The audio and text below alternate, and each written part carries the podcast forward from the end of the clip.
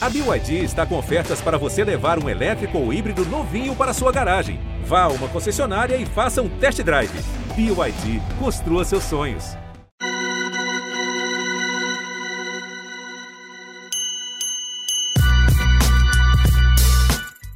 Fala fiel, fala ouvinte do GE Corinthians, podcast quente, edição quente hoje. Eu sou Marcelo Braga, estou aqui apresentando no lugar do Pedrão, que não está aqui com a gente, mas um episódio importante né, na, na história recente do Corinthians aí, para a gente falar um pouco sobre a saída do técnico Silvinho, que perdeu do Santos por 2 a 1 na última quarta-feira, foi desligado do cargo e agora o Corinthians busca um novo treinador para a temporada.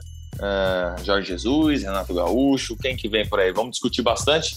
Estou com Careca Bertaglia, que gravou um vídeo no fim do jogo e, e, ele já ficou desatualizado logo na sequência, né? Que aí o Silvinho foi demitido. Tudo bem, careca? Fala, amigos, tudo tranquilo? É... Um podcast meio que esperado pela torcida, né?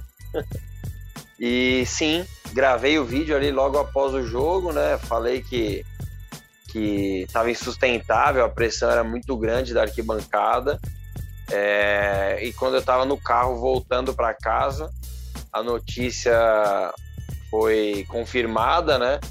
E daí eu chegando em casa aqui 1h40 da manhã, tive que, que gravar mais um vídeo para dar uma completada, porque já estava desatualizado, né?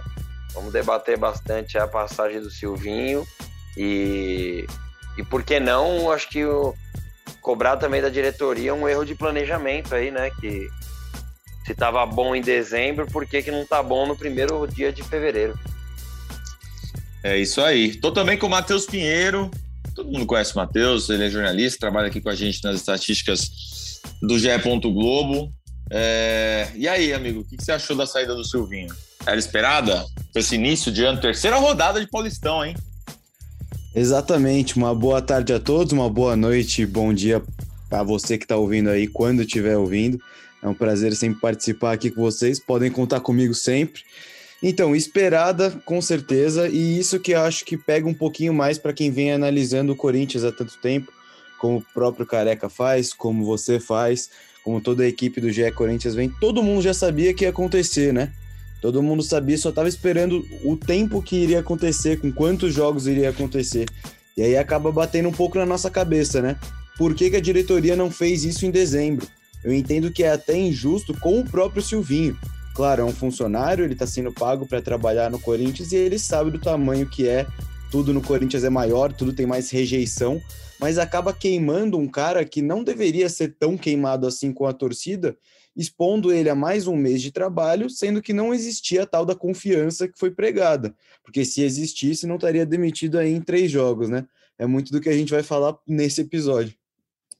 É, exatamente. Ontem a gente até estava comentando é, aqui nos nossos grupos que, pô, o, o, a diretoria do Corinthians, ela bancou o Silvinho antes de atingir os objetivos, né? A gente falava que ao longo da temporada passada, o Corinthians tem que terminar a temporada, é, sentar com o Silvinho, analisar o que foi bom, o que foi ruim, e aí sim tomar uma decisão se ele fica ou não para 2022.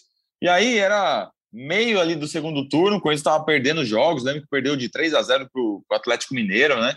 E o Duílio bancando, bancando o Silvinho já para a próxima temporada, é, contra tudo e contra todos, se agarrou nessa ideia que não resistiu. Acho que o Silvinho é, não teve paz em momento algum, né? E virou a temporada pressionado a começar com, com esse time decolando. E aí você tem uma pré-temporada curta, você tem jogadores mais velhos, não dava para chegar ganhando 10 jogos seguidos no começo, né, Careca? Perfeito, acho que assim, é, esse é um problema não só do Corinthians, né, como da maioria dos clubes no Brasil. A gente viu acontecendo com o Flamengo, o Rogério Ceni sendo campeão ali, mas o resultado sendo colocado à frente de desempenho, né? É, e assim foi com o Corinthians também. O, mesmo os resultados bem duvidosos, claro, é, é, foi usado até como muleta algumas vezes. Ah, nós conseguimos uma vaga na Libertadores, esse time era para brigar para não cair, todo mundo falava isso, mas é uma meia verdade, né? O time que todo mundo falava que brigaria para não cair era aquele time sem esses caras que chegaram. E esses caras chegaram, alguns deles, né? Por exemplo, o Juliano até antes de virar o turno.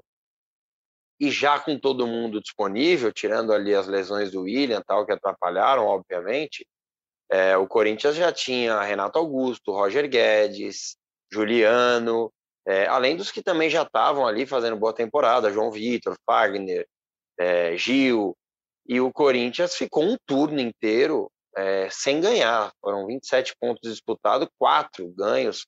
Então, assim, a gente até defendia e era acusado de passar pano tal para o Silvinho, mas eu não teria interrompido o trabalho no meio do campeonato, mas como todo time deveria fazer, tem que ser feita uma análise no final do campeonato tal, é, de se o clube, se o time jogou o que poderia jogar, é, e a gente só via aquelas coisas, não, o ambiente é muito bom, o Silvinho trabalha aqui 12 a 14 horas por dia tal, e, e obviamente que ele começa o ano pressionado, e 10 você ainda foi bondoso. Eu acho que se o Silvinho fizesse dois baita jogos, é, mérito dele, coisas diferentes e tal, mas em dois desse uma derrapada e apresentasse os mesmos erros do ano passado, que foi o que a gente viu nessas três rodadas, é, não duraria, tal, a pressão seria muito grande então, como o próprio presidente disse, é uma, um conserto de, de rota, né? Uma, como é que é o termo que ele usou? Mudança é, de rota. Uma mudança correção, de rota. Correção de rota. Correção de rota, é, que não é a ideal, mas antes tarde do que nunca, né? O Corinthians agora tem que pensar com calma para ser bem assertivo no próximo nome, para não virar essa, essa roda gigante e, de, e ficar uma hora sai técnico, uma hora vem outro e assim vai porque a gente sabe que um trabalho no, no Brasil não é assim que você consegue os objetivos. É, muita gente hoje está falando, ah, eu desde o começo era contra o Silvinho, ah, eu desde cedo, desde o início do Brasileirão, é, do, do, meio do Brasileirão, eu queria o Silvinho fora, demitido e tudo mais, beleza. A, a gente pensou diferente a, a, aqui no, no Jaconis, pelo menos eu, assim. Acho que fez sentido o movimento com o Silvinho naquele momento, porque você tinha tido uma recusa do Renato Gaúcho e do Aguirre, o Silvinho era uma opção barata, um cara identificado, um cara que estudava. Era ok dar uma chance para ele num time que ia brigar para meio de tabela. É, e também achei que não era, não era, não era momento de, de, demitir ele no meio do campeonato. Você tinha trazido os reforços, ia derrubar o cara. Deixa o cara se desenvolver. E aí, ao fim da temporada, ele conseguiu a vaga na Libertadores, que era o objetivo. E aí eu achei que faltou uma análise do trabalho é, para decidir se ele ficaria ou não. Acho que a gente, acho que é unânime aqui que não teria ficado com o Silvinho em dezembro. Matheus, teve alguma coisa boa no trabalho do Silvinho que ele fez no ano passado, uh, na remontagem do time, na, na, na, chegada dos reforços? Algo que, que ele fez, eh, você gostou ao longo da, da, da temporada passada? Agora muito curto, três jogos, mas, mas das ideias todas que ele apresentou? Cara, então, eu fiquei pensando justamente quando saiu a notícia nosso querido Marcelo Braga aí noticiou primeiro que todo mundo, né? Caiu o homem. E eu fiquei pensando, o que, que o Silvinho conseguiu ter nessa passagem de oito meses que realmente chamou a atenção? E talvez tenha sido esse o maior erro, assim, talvez tenha sido isso que mais fez as pessoas pegarem no pé, porque normalmente quando um treinador vai se defender de críticas que estão sendo feitas sobre o trabalho dele, ele fala: ah, não, mas isso daqui eu fiz melhor.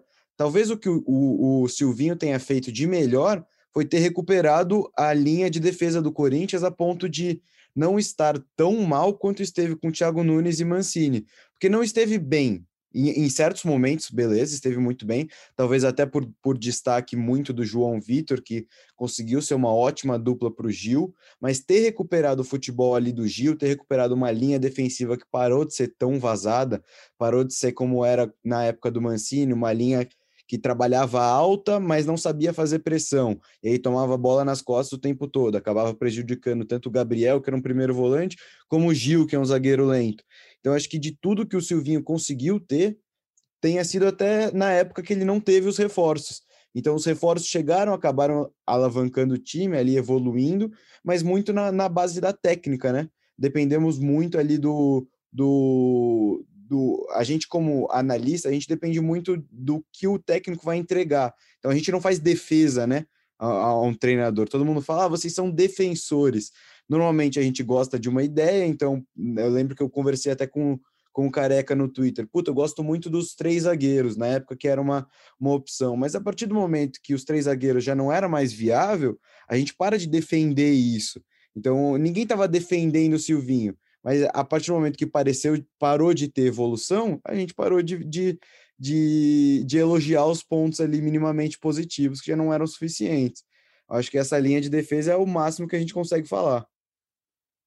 Você concorda, careca? Então, eu concordo.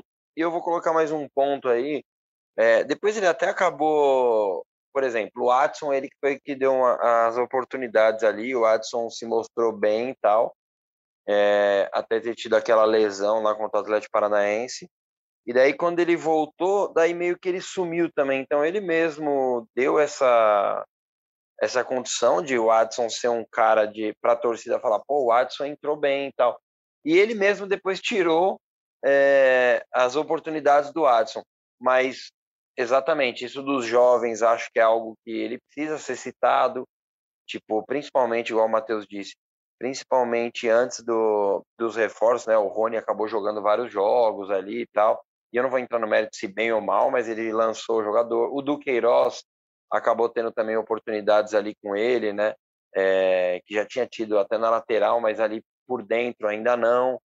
É, o GP, ele, é, o GP virou titular do time, fazendo bons jogos até entrar naquela toda, toda aquela situação da renovação. Mas assim, a gente batia muito na tecla aqui no podcast, né? É, sobre o Silvinho ser um técnico em formação. E isso limitou ele em algumas situações. É, eu costumo, eu acredito, na verdade, que o, o treinador ele precisa usar as características dos jogadores que ele já tem no elenco, principalmente no caso do Silvinho, que não foi ele que montou esse elenco, né? Não era ele que estava em janeiro de 2021 tal, e ele usar as principais características dos jogadores. E a gente é, sentiu falta disso, e até o Matheus deu um bom exemplo. Quando ele chegou, é, muita gente pedia, oh, para jogar num 3-5-2 tal, porque tinha o João de velocidade, o Raul tem velocidade pela esquerda, o Gil poderia ser essa sobra tal, mas ele veio com a ideia dele já muito definida, assim, né? É, tem analistas aí no, é, no Twitter tal que consegue ver isso. E, e hoje você vê o desenho que era no Lyon é, naqueles 11 jogos, sabe? É, aquela limitação do Fagner, a saída em U, e isso mudou muito pouco. Em pouquíssimos jogos você você vê essa, tendo essa mudança. E acho que ele pecou principalmente nisso. Mas, assim, é, os, os, pontos negativos, infelizmente, é, esconderam um pouco uh, os pontos positivos assim dele. Então, não foi uma boa passagem, aproveitamento abaixo de 50%, e era favas contadas já que ele, ele não teria paz no Corinthians. Boa. Vamos falar um pouquinho do jogo, então, que foi o jogo que derrubou o, o Silvinho. Aliás, os últimos técnicos vinham caindo para o Palmeiras, né? Cristóvão Borges em 2016, Thiago Nunes em 2020 e o Wagner Mancini em 2021, agora num clássico, só que contra o Santos, o Silvinho cai. Corinthians empatou com a Ferroviária em casa, jogando bem, sem conseguir fazer o gol. Teve um jogo péssimo que venceu contra o Santo André fora de casa, e agora esse jogo de ontem contra o Santos que tomou uma virada Uh, e nem, nem foi, a gente até falou em alguma live hoje, né, careca? Nem foi o pior jogo do, do Corinthians com o Silvinho, assim. No primeiro tempo o time jogou bem, é, conseguiu fazer alguma coisa, só que é, diante de 30 mil pessoas, na pressão que ele estava, na expectativa que existia, é, realmente foi, foi impossível segurar o Silvinho no cargo. Mas falando do jogo, o que, que vocês acharam? Pode começar aí, Matheus. Então, é, é eu, eu vou fiz um comentário com, com os amigos meus que é uma insistência. Eu acho que o, o fato do Silvinho se espelhar muito no Tite, ele poderia ter se espelhado muito na transição que o Tite fez de 2011 para 2012. Porque o Tite em 2011, ele perde o Liedson, né? Ou, ou melhor, o Liedson para de entregar tudo que ele entregava para 2012, para de ser aquele jogador que era unânime e aí não tem mais referência. Tudo bem que o Liedson sempre foi um, uma, uma referência bem móvel, né? Mas ele para de ter esse jogador. E na virada para 2012, ele já entra trazendo um 4-4-2, né? O que o pessoal chamaria lá de 4-2-2-2. Ele varia, ele começa a usar o Danilo como referência, ele deixa o Emerson flutuar para ser a referência. E aí eu brinquei ontem com meus amigos, caso o Tite, o Silvinho continuasse, seria mais um da família Mantuan a se queimar no Corinthians jogando na, na posição errada. Porque a gente lembra muito bem que o Guilherme, irmão mais velho dele, é, foi, foi queimado justamente por estar tá jogando numa, numa posição que não era dele. E o Manto, ele não pode, ele até pode ser um 9, desde que ele seja um falso 9. É aquela discussão que, acompanhando vocês aqui, sei muito bem que o, que o Careca vai concordar comigo. Não tinha problema algum do Renato Augusto, por exemplo, exercer um papel de falso 9, contanto que ele tivesse a liberdade de voltar voltar ao campo, buscar armar jogadas, fazer parede. Ele é um cara que faz parede muito bem. O próprio Paulinho poderia fazer isso. O próprio Luan foi testado. Mas se você tem esse cara como 9, você é forçado a ficar ali na região do 9, recebendo bola rifada, não sendo a sua característica, era muito melhor ter o jogo, como ele fez para o segundo tempo. O jogo em si, até o, até o Corinthians fazer o gol, eu não achei horrível, não. Achei um primeiro tempo de mal, de pouca criação, né? Não conseguiu trazer tantas opções, mas no segundo tempo, até o momento que faz o gol, parece que instalou uma chavinha ali, parece que. Até o momento, inclusive, que faz o gol anulado, né? Mais um erro do, do, do Roger Guedes de decisão, tem errado bastante decisão, inclusive. É, o Tomás Rosolino, nosso companheiro aí de profissão lá do meu timão, postou um estudo hoje que ele fez no Twitter. O Roger Guedes, aí nos últimos 16 jogos, fez três gols e uma assistência. É muito pouco para quem, quem espera muito dele, né? Vem errando muita decisão e tal. Acho que como depende muito do individual, quando o individual falha, quando o individual não entrega, como não entregou com o Guedes, não entregou com, com o Juliano, que vem um pouquinho abaixo, acaba dependendo muito deles e foi um jogo que foi ruim. É, comentei no meu Twitter que a reação negativa é, me surpreendeu. Eu nunca tinha visto isso com, com um treinador só. Mas e, e a avaliação é justa, né? E um jogo que é, excepcionalmente o João Vitor foi muito mal, né? Ele, ele, já tinha tido um jogo ruim antes de virar titular, quando estava se consolidando ali. É, como assim? Não lembro qual foi o jogo que ele errou e tal. Que faz o pênalti no Paulo, 47. Isso, e acho que contra o Red Bull também na arena, que ele, ele afasta mal uma mala dentro da área e tal. Mas ele reagiu bem, assim, e agora, desde que ele tinha virado titular, ele estava num nível muito alto, né? E aí, desse jogo, ele acabou, ele acabou é, abaixando um pouco o nível e, e, sofreu bastante com a, principalmente com o Marcos Leonardo ali, né, careca? Sim, então, é, eu tive uma visão do jogo, assim, é, eu achei que o Corinthians foi razoavelmente bem no primeiro tempo, é, claro que não foi aquela pressão como foi com o Santos no ano passado, e muito provavelmente o Carilli não ia cometer o mesmo erro, né, ele até citou isso, mudou a forma de jogar, né, é, não veio com três zagueiros, que era algo que poderia acontecer. Eu acho que o Corinthians teve dificuldade para achar os espaços, mas conseguiu ainda finalizar umas duas, três vezes ali, né? Um chute do Fagner, o chute na trave do Renato Augusto, é, uma, boa, uma boa movimentação do GP ali pelo lado direito, até teve um lance do Juliano também, que a finalização sai ruim, mas uma jogada que ele criou para ele mesmo ali, que ele dá um drible, o pé esquerdo finaliza do pé direito bem longe do gol, mas uma chance criada. Então achei que o Corinthians não foi tão mal, mas a gente esperava justamente isso que o Matheus falou, essa troca no intervalo, porque o Mantuan não estava de falso 9, ele estava de 9, assim como o Renato Augusto foi 9 no ano passado, como o Luan foi 9. O Luan ainda saiu um pouco mais porque é muita característica do cara e sei lá, falou: ah, mano, não vou ficar aqui não, senão eu não vou pegar na bola. Mas eu até conversando uma vez com o Antoine, é, o Silvinho gostava muito de um jogo posicional, assim, né? E isso era algo que me incomodava demais. E ontem teve até momentos no jogo é, que isso mudou. O Roger Guedes saiu lá da lateral e se aproximou lá do outro lado com o GP, até gerou um, um ataque do Corinthians perigoso naquele momento, que acabou dando um escanteio. E daí, quando volta o Jô, é, você fala, pô, o Corinthians vai continuar naquela mesma pegada, mas aquelas bolas que precisava de um cara para segurar, e lembrando, os principais jogos do Guedes no Corinthians, ele tinha alguém perto dele é, para se aproximar, para trocar passe, para tabelar. E quando o Jô entrou, eu falei, pô, isso vai acontecer mais, o Corinthians vai, vai fazer um bom segundo tempo. Corinthians começa bem o segundo tempo, sai o gol, e daí vem um incômodo, primeiro com os jogadores, é, que eu acho que as coisas precisam ser divididas também, na voz da torcida. O jogador dentro de campo, ele tem que entender e aproveitar o clima do estádio. E o clima do estádio, a hora que sai o gol, cara, aquilo era de tipo, mano, vamos atropelar. E o Corinthians meio que tira o pé, ele até puxa um contra-ataque ali e tal, que é o do lance do gol anulado. Mas daí entra a parte do Silvinho, que daí não, não é possível, eu até acho que tá na cabeça do jogador mesmo. Ele dá um passinho atrás agora, porque o Santos ia se lançar, obviamente. Mas, porra, baixou muito as linhas de novo. E daí, se baixou contra o Santo André, não vai baixar contra o Santos? Vai, vai baixar. E aí que eu acho que é o erro, não aproveitar o momento.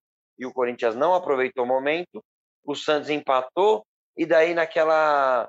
Eu até brinquei que teve um amigo nosso, o Daniel tal, ele postou é, que o Silvinho deu um nó tático nele mesmo.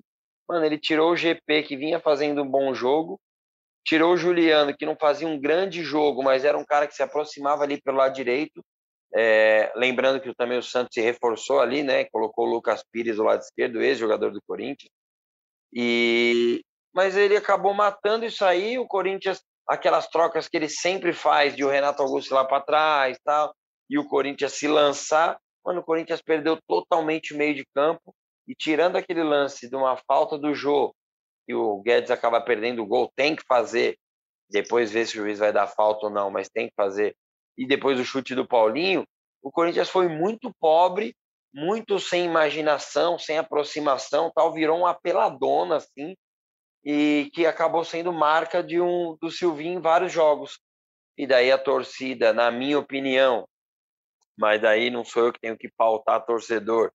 É, o torcedor queimou a largada ali, tipo, eu não fiz parte disso, de já xingar o Silvinho com o jogo acontecendo, eu estou contra. Eu acho que o torcedor corintiano e a organizada fez isso. É apoia, apoia, apoia, aí acabou o jogo, pressão e a arquibancada tem voz mesmo no Corinthians. É, Corinthians... No intervalo, no intervalo já tinha vaia pro, pro Silvinho, né? Xingamento, fora Silvinho e tal.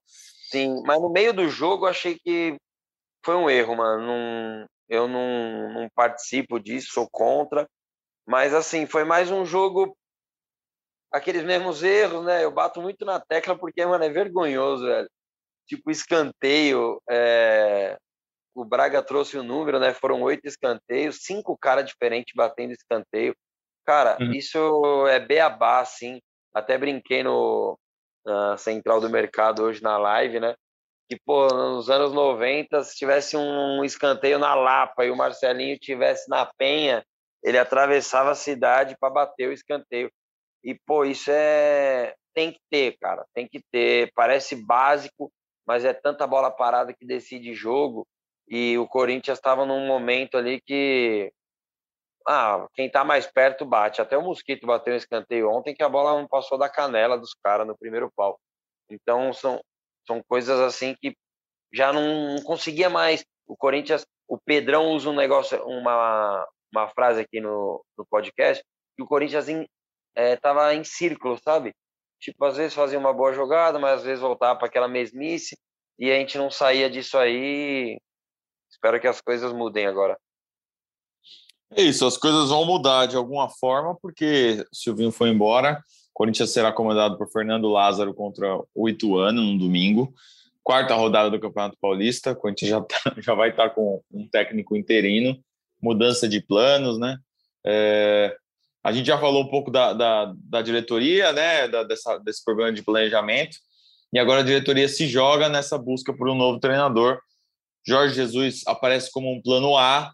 É, é um técnico caro, é um técnico que é, receberia aí cerca de 2,5, 3 milhões de, de reais por mês, pelo menos é a pedida inicial, né? Lógico que tem negociação, tem tem toda toda toda muita gente envolvida nesse nesse tipo de negociação. A gente sabe que o Juliano Bertolucci, que é um empresário super influente aí no mercado, é quem faz a ponte do Jorge Jesus com os times brasileiros.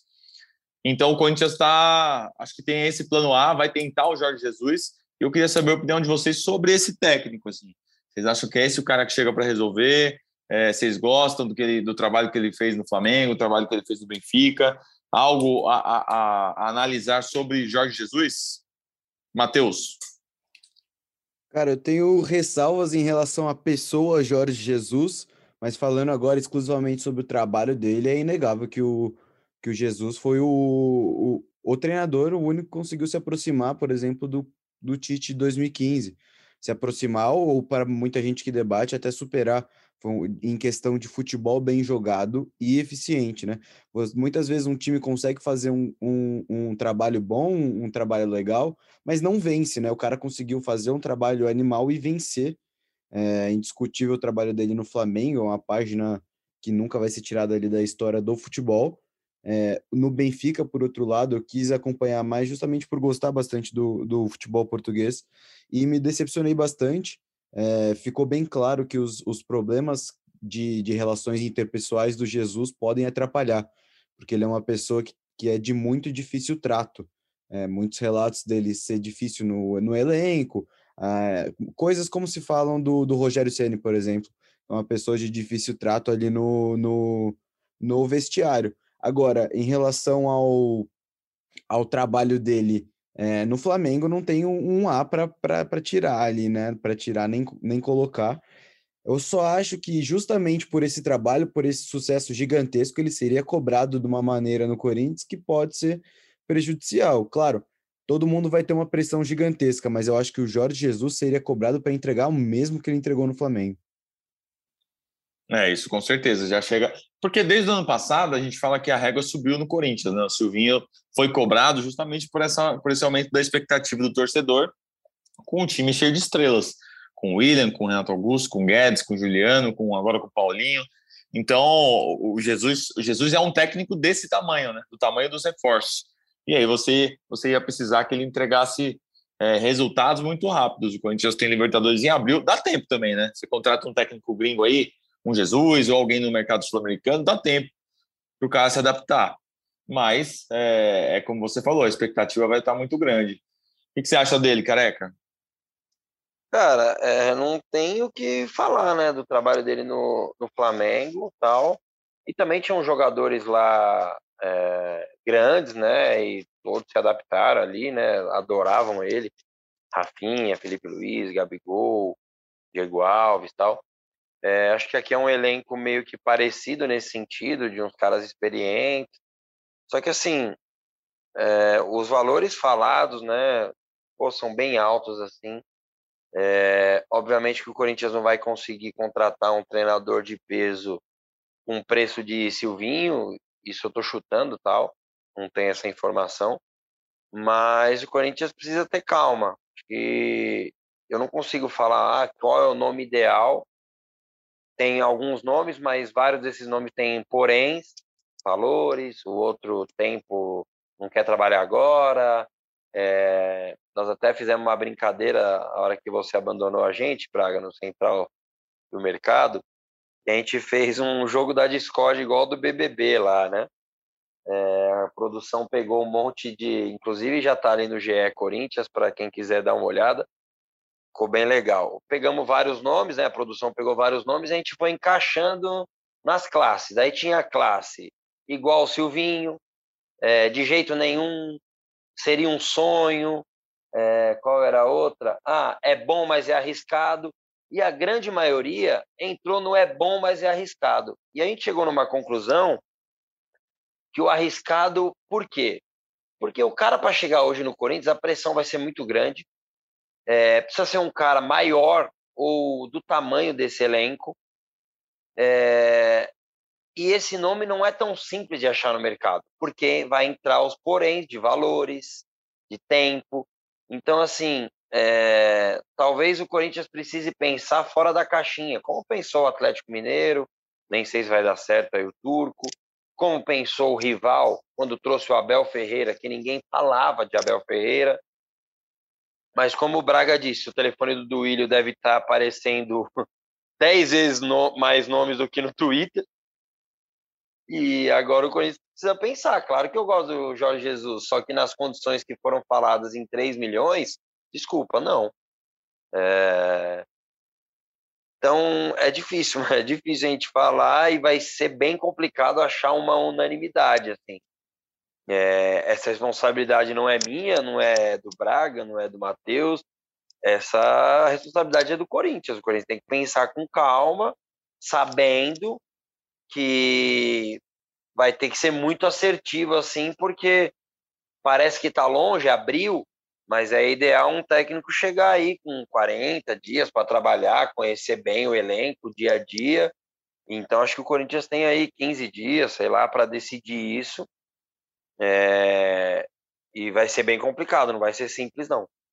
Porque era muito mais fácil você fazer essa decisão durante as férias, né?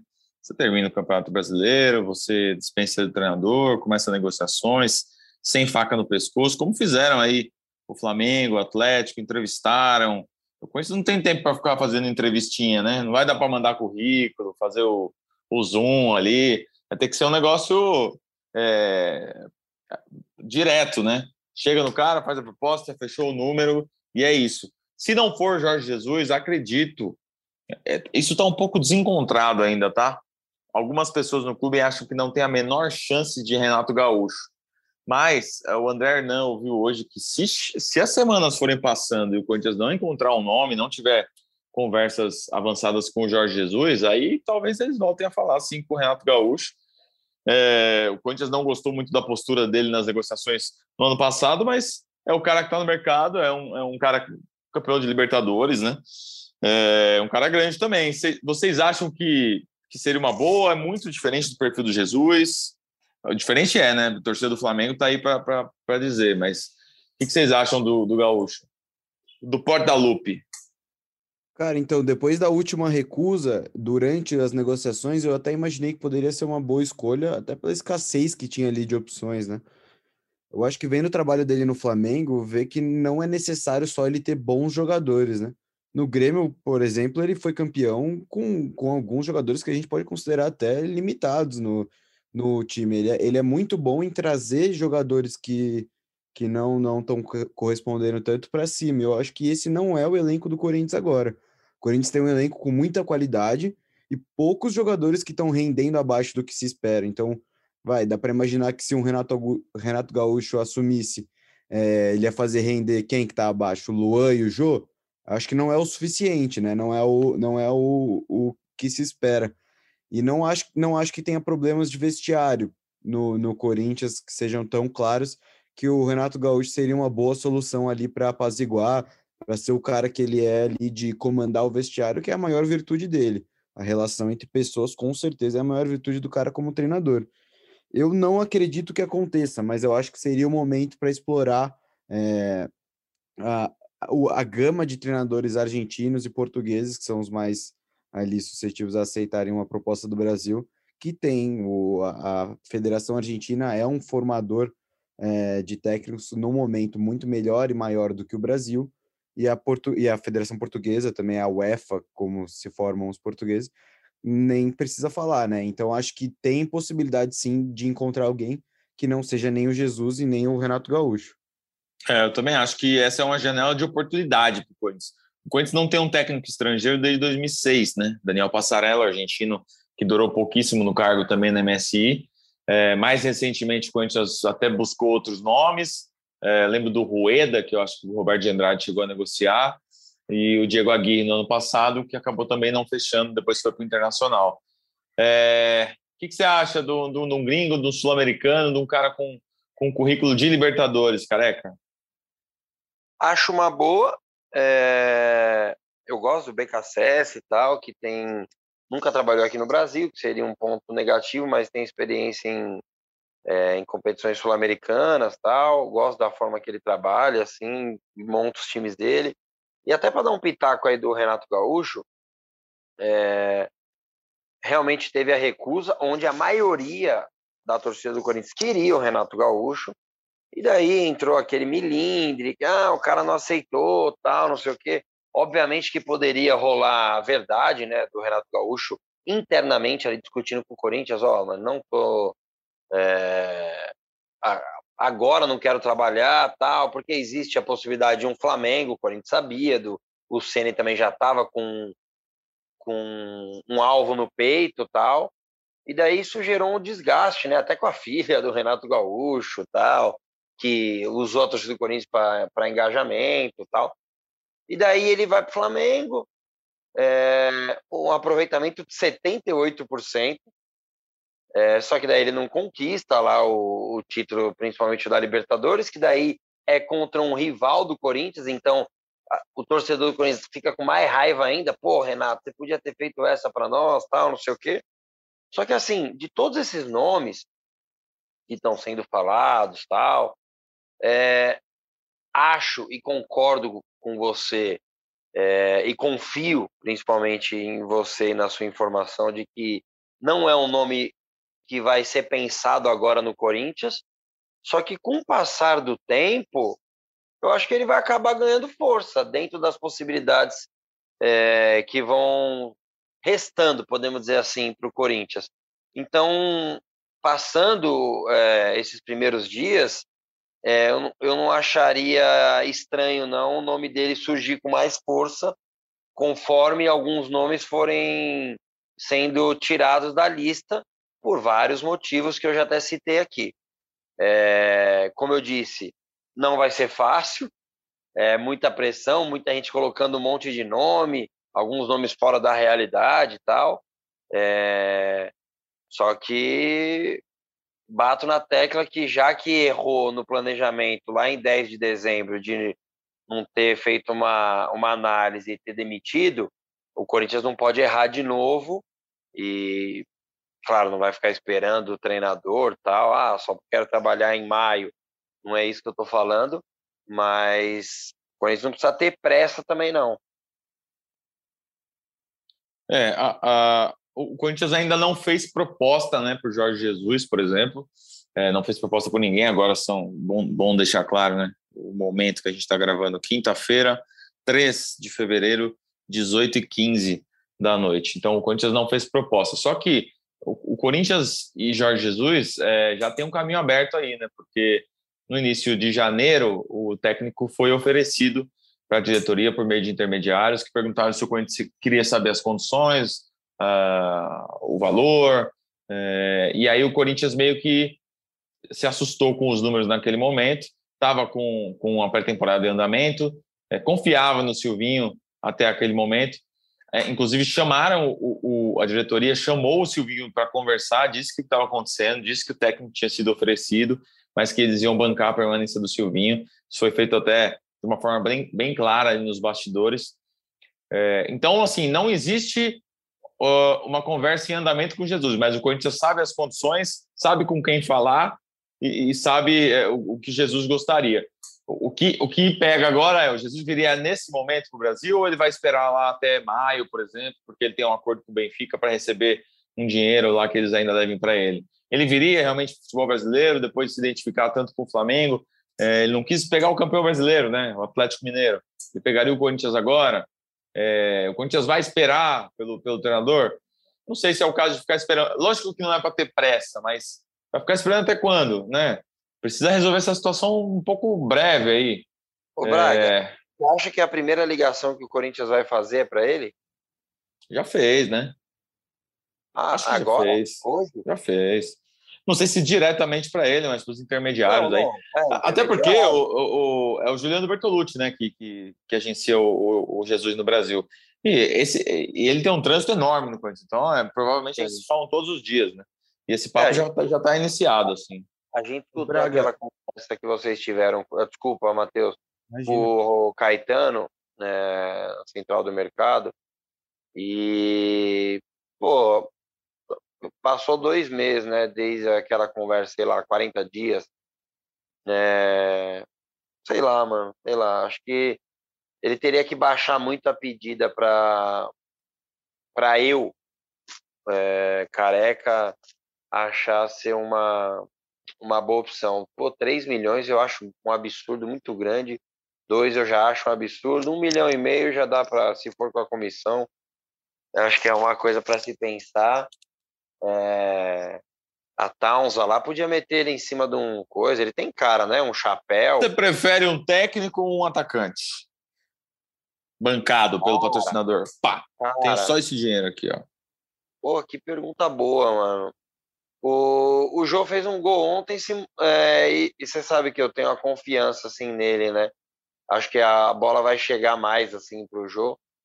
E, e só a favor do Corinthians pensar com calma, igual foi ano passado, de chega, espera o meio do ano, vê aí o que, que vai dar, se realmente ele conseguiu fazer uns gols, se se apresentou melhor.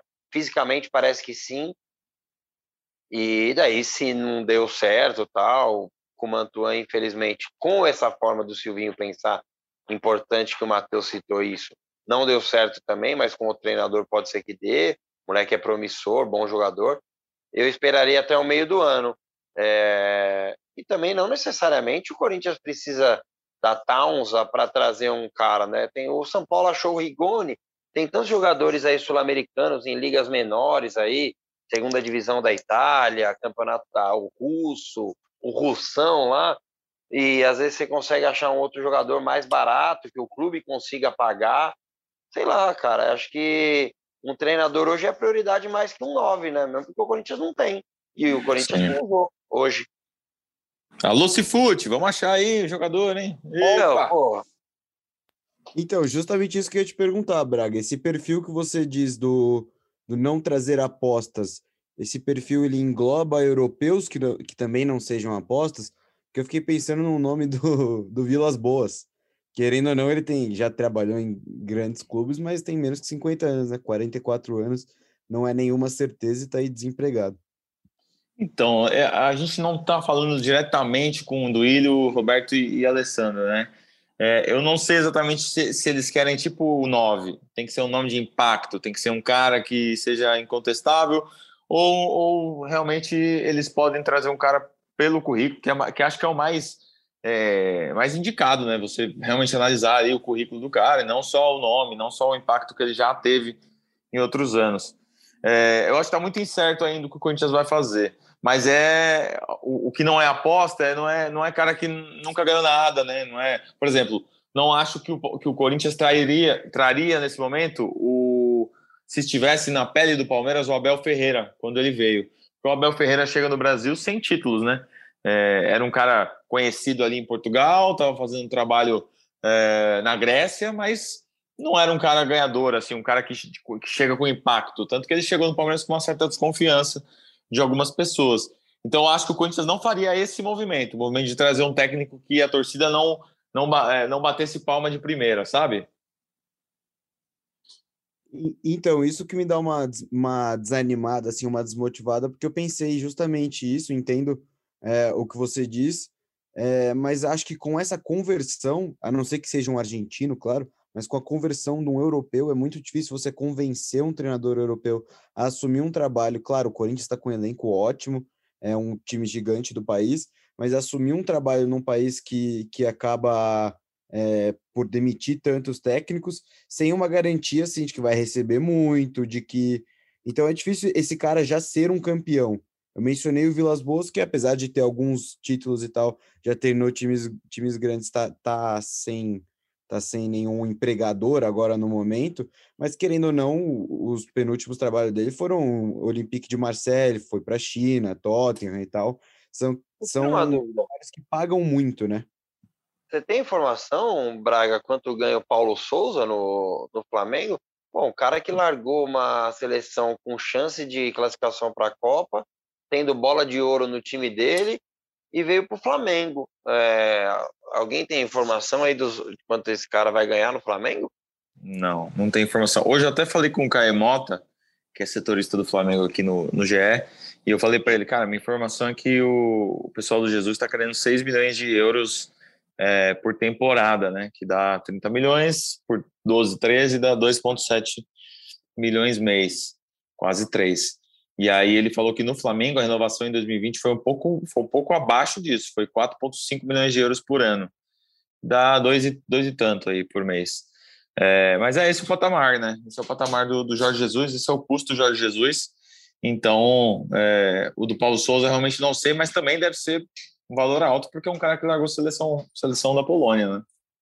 Pagou do bolso dele a rescisão, né? 2 milhões de reais, então salário não deve ser baixo no Flamengo, não. Exatamente. Bom, é, por enquanto, essas são as informações aí de técnico do Corinthians. A gente vai atualizando tudo no GE. Globo, na central do GE, aqui no podcast. É, a apuração do pessoal não vai parar. Bruno Cassus, será que tá de folga? Faz tempo que eu não vejo o Bruno Cassus assinando matéria do Corinthians, hein? Tava com a seleção brasileira. Tem que voltar, Cassus. Essa é a hora de voltar, meu amigo.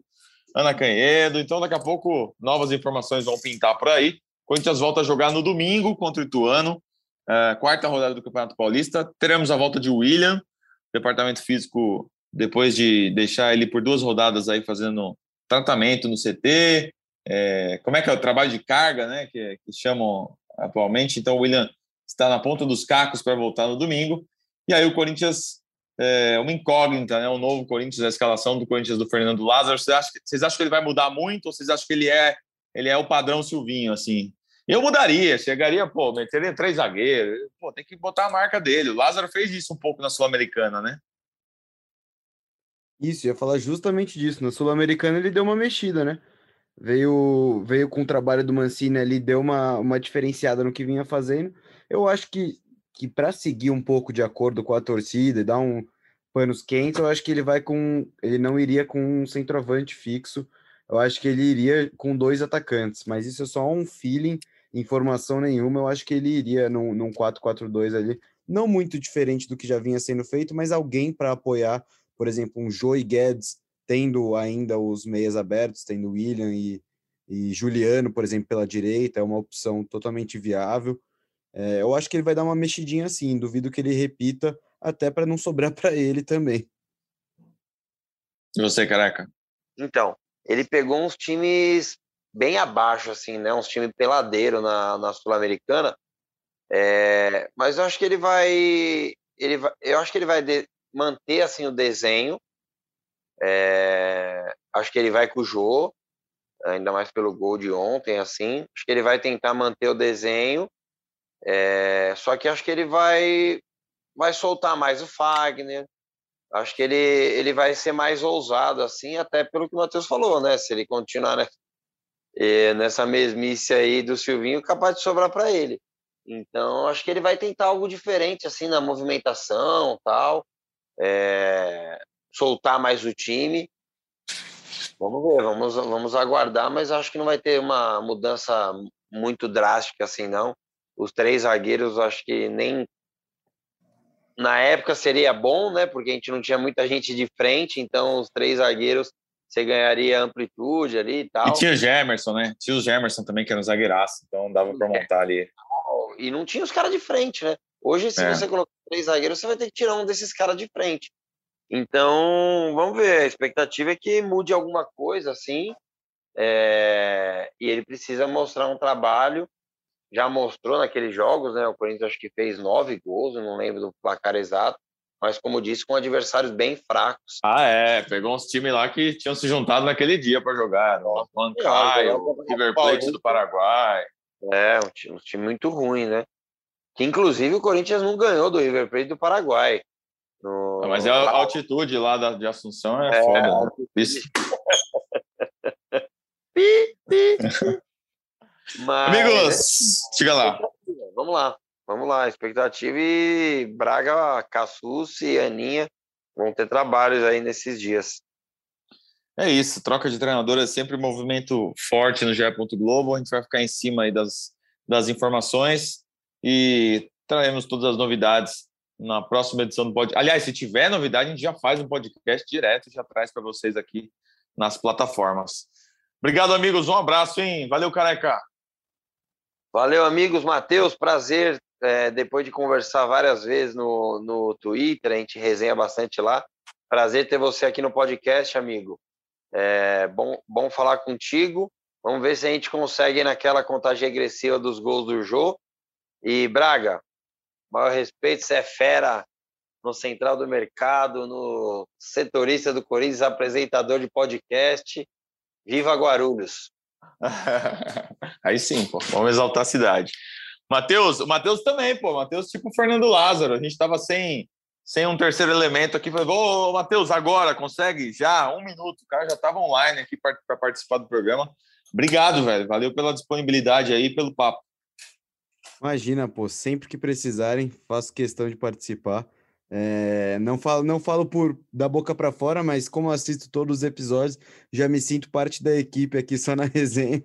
É um prazer Boa. participar. Agradeço todo mundo aí, a torcida do Corinthians que ouviu até aqui. E fazendo o jabá do Grupo Globo, eu faço parte da equipe do Espião Estatístico, que está lá nas redes sociais. Se vocês quiserem seguir, arroba Espião Estatístico, só manda bala lá. Muito obrigado, viu? É isso, Matheus coloca alguns mapas de calor, algumas interações durante os jogos, principalmente os, todos os jogos, né? Mas os jogos do Corinthians também tem lá no tempo real, estatísticas e tal. Bem legal o trabalho que o pessoal faz. Um abraço para a turma toda.